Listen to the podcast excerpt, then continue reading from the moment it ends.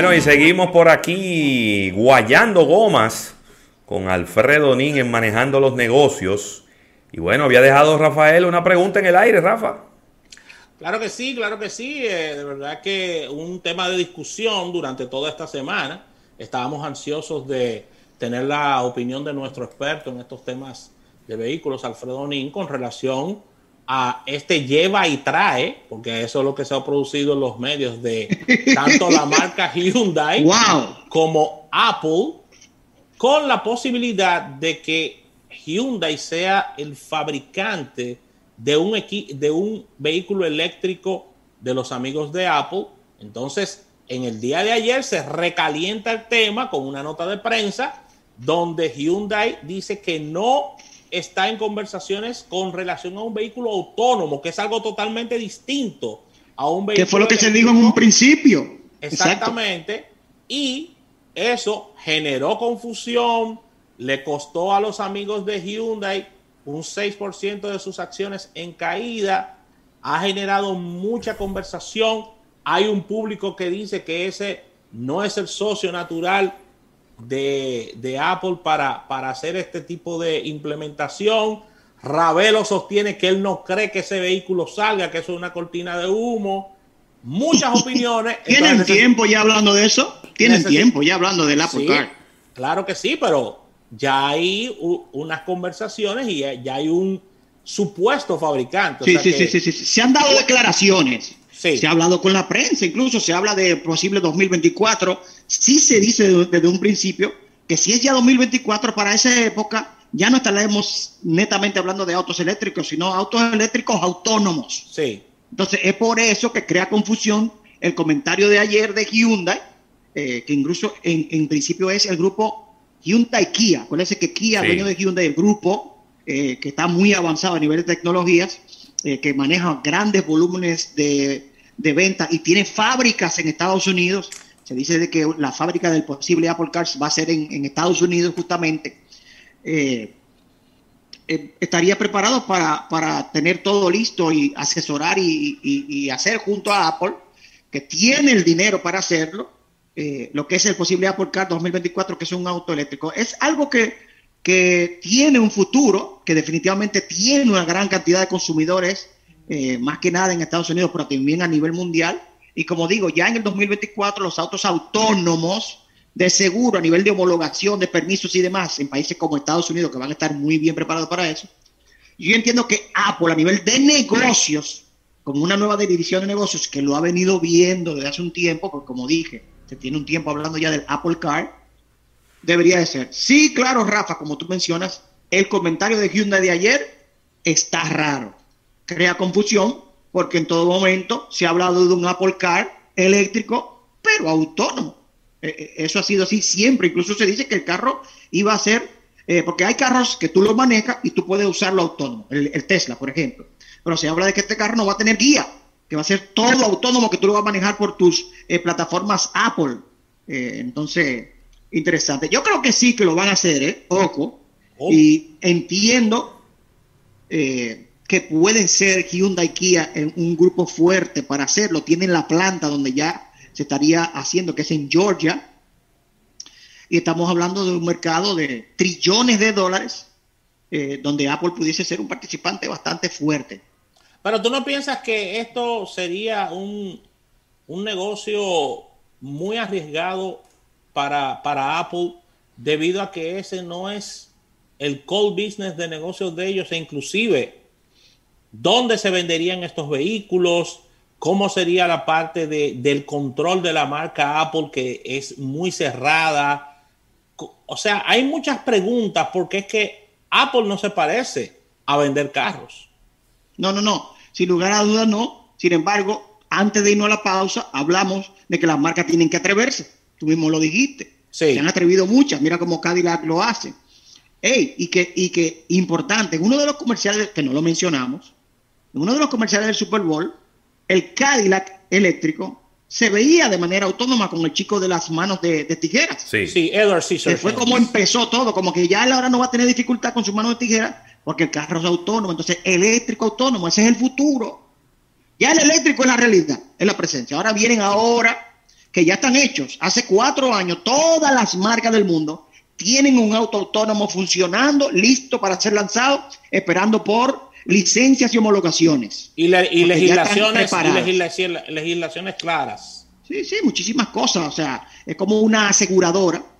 Tienen que entender muy bien, tienen que tener cláusulas muy claras de cómo asegura un carro que no tiene nadie manejándolo. ¿Quién va a ser culpable en caso de que suceda algo? Claro, Entonces, esos son el tipo de cosas que se están afinando a nivel mundial para ya darle apertura a los autos autónomos. Pero yo me acuerdo que fui en el 2019 a una actividad de Lexus en Costa Rica, ustedes se acuerdan, sí. y que el mismo presidente de Lexus dijo, nosotros tenemos de un line-up de, por ejemplo, 10 carros, cuatro de nuestros modelos ya están autónomos probados en Japón, listo, que nada más hay que nos den los permisos. O sea, ya el PM eléctrico ya es una realidad y ya el siguiente paso es el que se está trabajando. Pero Alfredo, ¿tú, no piensas, tú no piensas ya para cerrar ese tema que los amigos de Hyundai han estado duditativos en el tema de decir sí, vamos arriba, porque al final del camino, si todo esto que lo estamos viendo, quizás de manera muy positiva y de manera muy prometedora, no sale tan bien y los vehículos tienen situaciones, el FAO se le va a pegar a Hyundai. O sea, ¿cuál es el beneficio de Hyundai de fabricarle vehículos a Apple? Exactamente, porque lo que no se tiene muy claro es si el carro va a ser Apple Car vendido por Apple con lo que es producción de Hyundai, donde entonces entra Hyundai y más que ellos están queriendo participar del tema, como tú dices, o va a ser un Hyundai eh, con sistema operativo iOS, o sea, eso no está muy claro. Y lo que tú dices, si Apple lo necesita o no, para mí no lo necesita. Son líderes de mercado en el sector de comunicaciones, que es un sector que nunca va a caer. Tienen todo lo que son los diversos productos de consumo inmenso a nivel mundial. Sus números crecen cada día. Entonces, eh, dijimos que, que la marca tiene que atreverse, pero también, si mi hermano, si usted lo que vende jugo, porque usted se va a poner a hacer arroz con leche. ¿No me entiende? Eh, para distraerte. Aunque tienen el dinero, las plataformas, y se están valiendo de manos expertas, como decimos, Hyundai, que tiene la experiencia de producción de carros, y ellos traerían solamente sus soluciones tecnológicas como la tienen en las telecomunicaciones. Vamos a ver. Pero eh, todavía el tema, con lo que sucede ayer, no queda claro. Y de seguro vamos a escuchar más adelante si esto va a continuar o no. Eh, le queda dos años, tres años, se habla de 2024 pero si lo van a hacer en el 2024, deberían de haber un par de autos ya hechos, eh, eh, probándose y, viendo lo que son eh, cambios de diseño y demás. Bueno, ya para cerrar, Hamilton, no podemos dejar de hablar de él. Alfredo, ¿qué tanto, Hamilton, tanto hemos hablado de él? Hamilton firmó el último contrato de su carrera en la Fórmula 1. Negativo. No. ¿Cómo? No, señor. Ojo, Ojo, qué bueno que lo dice, Ravelo. El contrato es por un año, por el mismo salario, con cláusulas que van a permitir una nueva fundación entre Hamilton y Mercedes-Benz para darle más apertura a la diversidad dentro del deporte. Esto no se hace en un año. Eso queda claro que la relación Hamilton-Mercedes-Benz va a ser bastante larga, señores. Hamilton está en su mejor momento, 36 años de edad, forma física, madurez como piloto, como persona. Ya él hoy día ya es un embajador de lo que es este mensaje de Black Lives, Matter. O sea, él, él tiene una voz y lo está, y está trayendo hacia él a la gente de Mercedes-Benz que dijeron que sí, dijeron que sí. Ese pulso que no se había ido para ningún lado, ya se dejó así en el medio, por acuerdo mutuo, de que van a trabajar, porque las cláusulas de Hamilton no era tanto por el dinero, miren que firmó por el mismo sueldo. Él quería un porcentaje de lo que era el equipo. Ahora mismo el equipo se acaba de tener una reinversión de varios inversionistas donde no cabe una, nueva parte del pastel para Hamilton. Sin embargo, le van a dar el apoyo para crear la fundación entre Hamilton y Mercedes-Benz sobre este movimiento que él está apoyando tanto, del cual se pronuncia diariamente y ojo, escúchame Rafael, el 2022 es el año que más Hamilton quiere estar en Mercedes-Benz. ¿Por qué? Porque es cuando van a cambiar las reglas. Porque es cuando ya todos los equipos han tenido el tiempo necesario para hacer un auto competitivo, no como ahora que Mercedes-Benz, desde que hubo los cambios de reglamento con el motor V6 híbrido, no ha habido quien le gane. En el 2022, incluso Fernando Alonso vuelve a la Fórmula 1, entra este año Pero el objetivo de Fernando Alonso es 2022. Aston Martin ahora con Vettel. Ellos están preparándose para 2022. Entonces Hamilton, aunque no firmó para el 2022, sí dejó claro que su relación con Mercedes-Benz no va a ser de un solo año y que él va a estar. Él lo dijo, a él, a él, él, él dijo. A mí me quedan tres años de estar competitivo y lo pienso dar 100%. Y yo quiero estar ahí con Mercedes en el 2022 con el auto nuevo que estamos desarrollando. El tipo está en eso. Para que fue un añito, tranquilo. ¿Por qué? Porque eso es importante también. Viene, recuérdense, el cost cap, vienen los recortes de presupuestos en Fórmula 1. Sí. Acuérdense que hay, ahora mismo es ilimitado lo que puede gastar un equipo. La FIA y, lo que es la Fórmula One Management están haciendo lo que es un tope de presupuesto para que haya igualdad entre los equipos. Y por eso van a haber muchos recortes, van a haber muchos reajustes. Y por eso tú no puedes firmar un contrato ya para el 2022 cuando se aplique este nuevo ah. reglamento. Acuérdate, acuérdate, Alfredo, dos cosas, ya para cerrar por mi parte. Primero, se firma este contrato de Hamilton, un contrato que él lo firma a conciencia. Porque ayer? exactamente, ¿por qué? Porque había un rum rum en la escudería de que si bien es cierto que Hamilton se merece todo el dinero del mundo porque es el más importante corredor de nuestros tiempos y posiblemente de la historia, que se discutirá ya, cuando, se discutirá ya cuando termine su carrera. Eh, mientras tanto, de los principales de la historia, el equipo dijo, si a él le aumentan mucho sus beneficios o su salario, a nosotros hay que darle una pequeña tajada.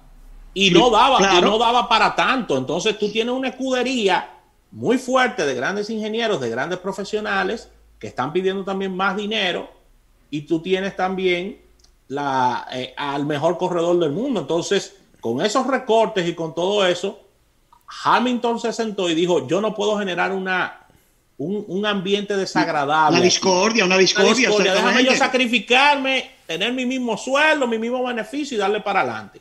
Y lo ¿Sabe qué le dieron? Le dieron dos espacios disponibles para él traer sus patrocinadores personales, en su casco y en el traje, que es un dinero. ¿Quién no quiere estar en el casco de Hamilton? Que es lo que más se ve. Oh, pero, hay, deportistas que el dinero no lo hacen en los campeonatos, lo hacen en, de publicidad. Y la otra es. que se ha hablado en algunos tabloides, para cerrar ya, de que la relación iría y sería, Alfredo, un contrato histórico luego de terminada la carrera de por vida entre Mercedes y Hamilton. Pero ya son especulaciones. Mira, y se dice que el contrato del 2022 se va a anunciar pronto. Tal vez no va a ser en un mes, pero que duraron más por la pandemia, porque el campeonato se complicó, eh, no se podían ver, a Hamilton le dio COVID, después a Toto Wolf le dio COVID, porque a Toto Wolf le dio COVID en estos días, que es el, jefe quien firma el contrato. Y dicen ellos que tampoco era que, eh, que tampoco era que estaban desesperados por firmar, porque estaba todo como muy claro, ¿tú me entiendes? estaba todo muy claro. O sea, no es, no es de que, que contrale, pero lo firmo, no, espérate. Es importante que aclaremos que se decía, la prensa no es fácil, la prensa decía que Hamilton estaba poniendo un veto en, el contrato de que no se podía firmar a Max Verstappen, cosa que desmintió eh, Toto Wolff. A Hamilton no le importa quien le pongan al lado. Y Mercedes-Benz tampoco va a traer un conflicto al equipo. No, claro. ¿Me entiendes? Ellos están muy claros de que Hamilton es el hombre, Valtteri Bottas está haciendo su trabajo aunque lo pudiese hacer mejor, pero siempre anda segundo. ¿Qué mejor lo puede hacer? O sea, uno dos. Exacto. Y entonces, bueno, ya tranquilo, mucha gente, era el tema candente de la Fórmula 1, ahora esperar que inicie el campeonato, que va a iniciar en Bahrein, eh, en el Medio Oriente, donde van a hacer eh, prácticas previas de la temporada y luego se inicia el campeonato el 28 de marzo del 2021. Un campeonato, señores, de 23 fechas. ¡Wow! Es una locura. el campeonato de más fechas en la historia de la Fórmula 1, en un año post pandemia, donde se corrieron 17 eventos, iban a correr 3 en principio, y después pudieron agregar 4 carreras más. Sin embargo, se afirma que son 23. Incluso Australia, que era la primera, se mueve y, se dice que se va para Australia. Prácticamente dos carreras mensuales. Así que mensuales y, y algunas tres mensuales, que es una locura. Así que despedimos Despedimos a Alfredo Niño. Rafael, yo necesito que tú le digas al público qué es lo que tú estás tomando de aquel lado, que tú tienes, eh, que tú estás haciendo esas preguntas tan difíciles. Mira, me estoy tomando en la mañana esta Hypermart o Hypermart, que es de los amigos oh. de Mejía Alcalá, un producto que me pone las pilas desde la mañana. Yo, la, yo la recomiendo desde la mañanita, ya que tiene una excelente cantidad de, de vitamina B y esta es una Marta Premium. En lo que yo voy haciendo la mención, Ravelo se la va tomando. Y yo, y yo, eh, mándenme la mía. Te vamos a mandar la tuya. Y ¿A qué hora tú estás en el botánico mañana? A las 4. Ahí sí, para montar bicicleta. Claro que sí. La enfriamos allá en el Cool Stop. En el Cool Stop. ¿Tú sabes qué te va a gustar, Alfredo? Que tiene como un toquecito y un saborcito como a leche condensada combinada con la Ay, sí, pero vamos a venderla en el cool stop. Ey, vamos a venderla en el cool stop. Pero eso está resuelto. Fría. Con los amigos de Mejía Alcalá. Ah, no, pues ya. Vamos Ahí a. Enriquecido con vitamina B. Con vitamina B. Aprovecha la mañana y arranca el día con energía con esta Hypermart. Así que. Nítido. Nítido. Así que gracias, Alfredo. agradeciendo como cada día, como cada martes, tu presencia y nos despedimos y nos unimos en una semana en esta Manejando los Negocios. Así que bye bye.